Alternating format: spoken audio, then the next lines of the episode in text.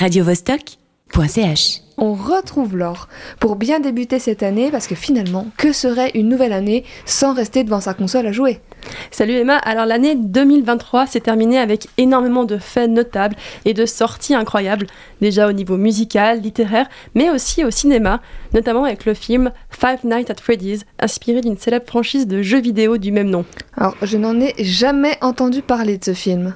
C'est bien normal, les notes sont de 2,6 sur 5 pour Allociné et 32% d'avis positifs sur Rotten Tomatoes. En bref, probablement pas le film de l'année finalement. Néanmoins, il me donne l'occasion de vous parler d'une série de jeux vidéo qui a marqué l'adolescence de beaucoup de personnes, dont la mienne. Je vous parle tout de suite, juste après le générique. L'addiction à la vidéo, plus précisément aux jeux vidéo, était au cœur d'un débat.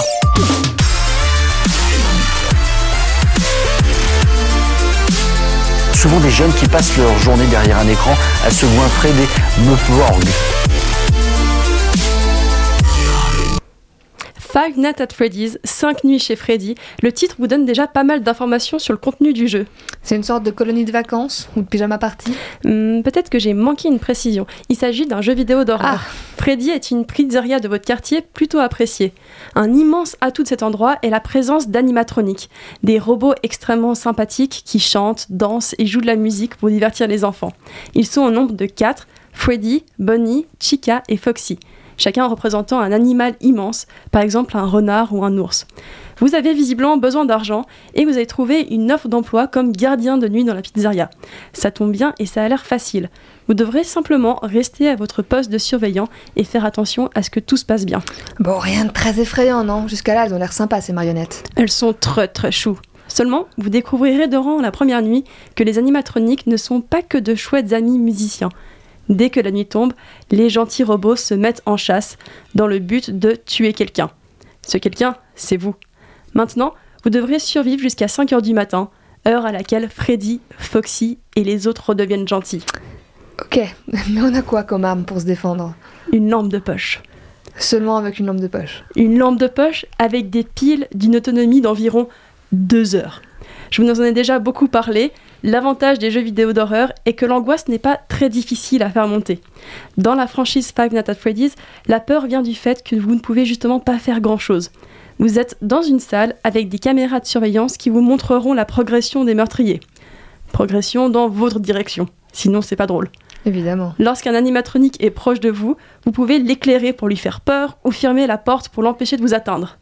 Seulement, regarder les caméras, fermer les portes sont aussi des actions qui vous coûtent de la précieuse batterie.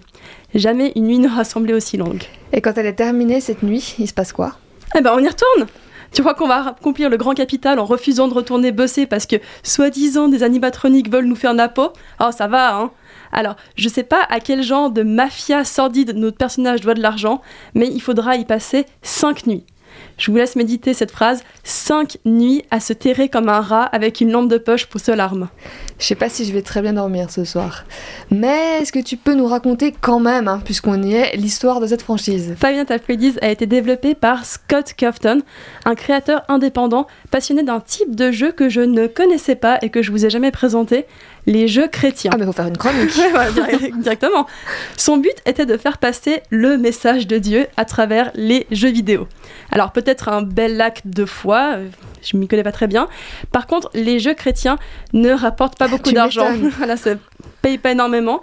Alors ce qui fait qu'un jour, s'il veut subvenir à ses besoins, il faudra faire autre chose. D'ailleurs, il avait fait un jeu appelé Cheaper and Son Lumber Co, qui reçoit de vives critiques, disant que les personnages, les petits castors qui sont censés être mignons, sont laids et ressemblent à des animatroniques. Voyez-vous ça? Et pourquoi ne pas en faire un jeu d'horreur basé sur, Sur des, des animatronics. Il code donc Five Nights at Freddy's seul. Et c'est là que la magie d'Internet opère. Alors on sent que le jeu ne le passionnait pas vraiment, il n'y a pas de scénario très abouti, ni vraiment d'explication à cette situation assez cocasse. Pas de souci, ce sont les fans qui vont l'inventer. Sur les forums, les personnes se déchaînent pour créer des théories, ou bien juste des débuts d'explications. Pourquoi créer des animatroniques meurtriers? Pourquoi cet homme accepte de travailler ici? Que se passe-t-il la nuit? Quelle est cette pizzeria démoniaque? Chaque trou laissé volontairement ou pas par l'auteur est immédiatement rempli par des fans. Si les histoires, de manière générale, plaisent, peut-être que c'est le mystère qui plaît encore plus. L'univers grandit et d'autres jeux viennent ensuite s'ajouter à ce premier opus. Et combien il y en a eu en tout? Alors officiellement une dizaine de jeux, néanmoins il y en a une innombrable quantité créée par des fans. Plus qu'un jeu indépendant par une seule personne, c'est un concept qui a réellement été porté par une communauté entière. L'idée principale du jeu n'étant pas très difficile à reproduire avec quelques variations dans le style. Aujourd'hui, Scott Curtin collabore avec d'autres studios pour continuer à grandir son univers.